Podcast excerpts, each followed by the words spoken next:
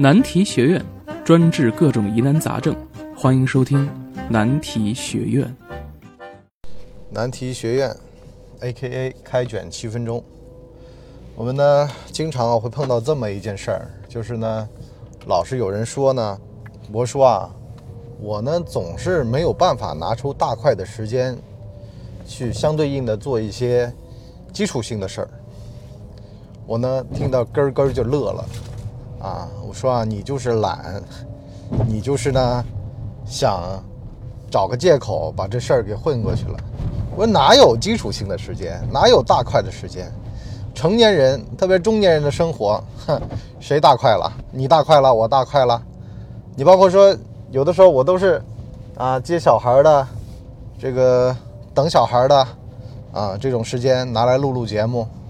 顺手呢查一查东西，是吧？然后呢怼一怼人。你包括说像你博叔在知乎上，或者甚至吧，我就说剪视频，都是这种碎片时间，没有大块时间的。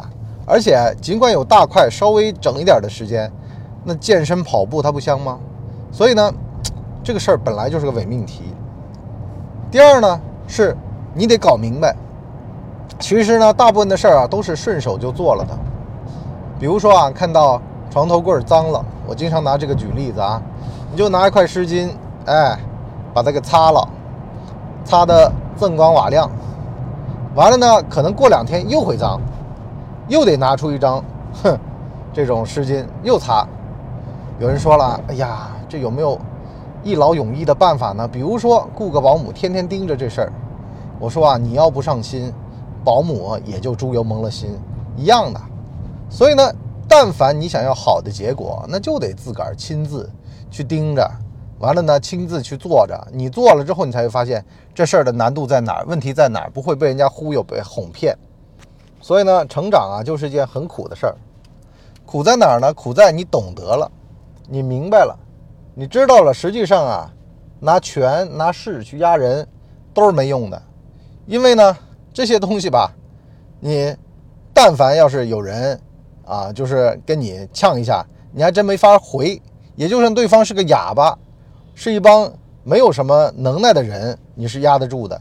稍微要是是个人才，他就马上翻脸，说你什么玩意儿，什么东西啊，啥也不懂，在那儿瞎逼逼。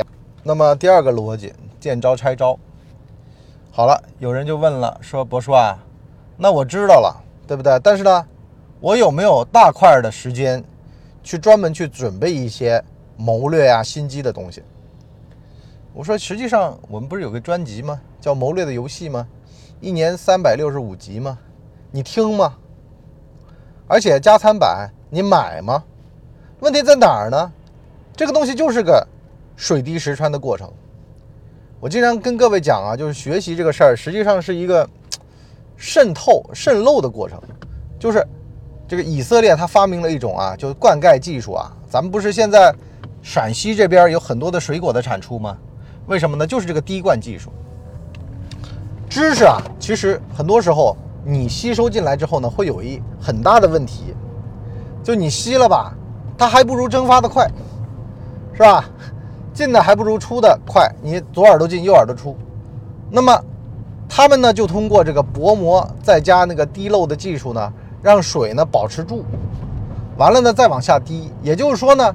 这都是个日常的工作，你不可能一蹴而就的。千万不要想着靠一套学习系统，我这辈子就到目前为止我没有见过一套学习系统能管用一辈子的。但是呢，我知道一个好的学习习惯，它是能管用一辈子的。这个所谓的好的学习习惯，其实就是所谓的滴灌，就一点点往里面滴，一点点往里面灌。可能呢收效没有那么的巨，可是呢，等到你形成了一个规模效应的时候，哎，这就可以了啊，就是这个滴灌技术。反过来说呢，这个在碰到事儿啊，在解决事儿啊，实际上是什么呢？就是这个滴灌技术。这个呢就是复杂系统，什么意思呢？你本来呢是一个简单的，你一点点往上叠，叠到后来呢，你就会形成一个复杂系统，就能触类旁通，就能举一反三。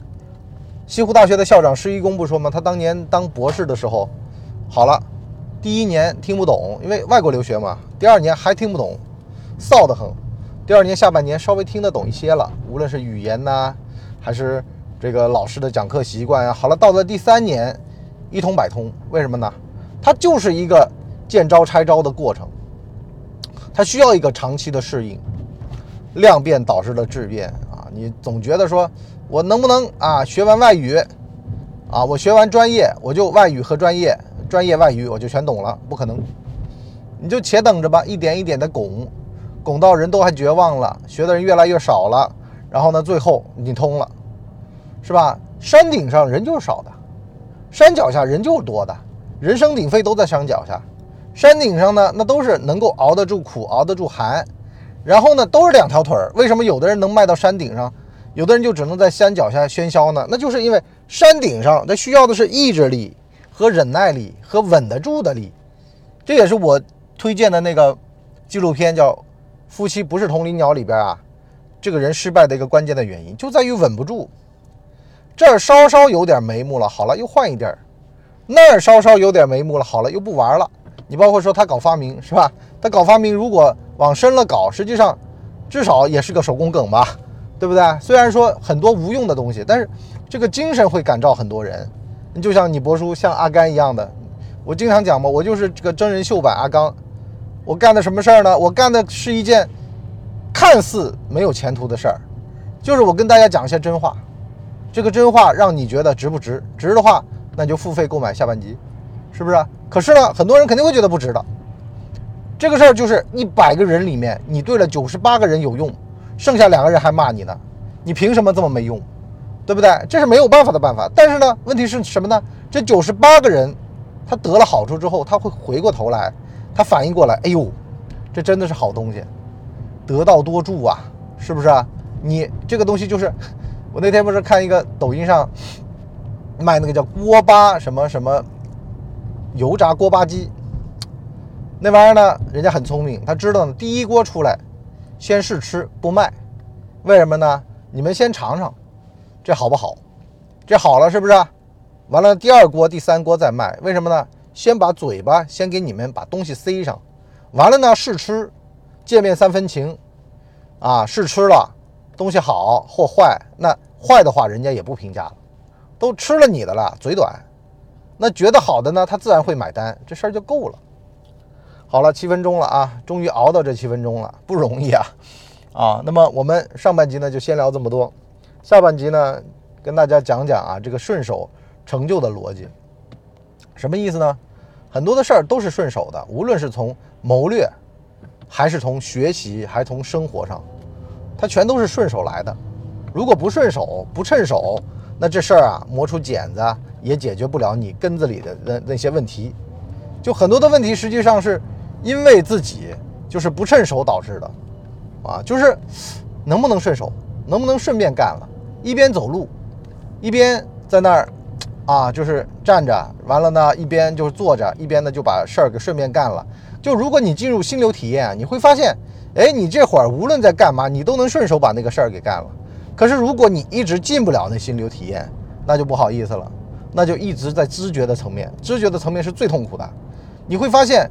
你在知觉你在骑车，你在知觉你在开车，你在知觉你在干活，那其实是干不了什么活的，效率非常非常低的，会不会这样？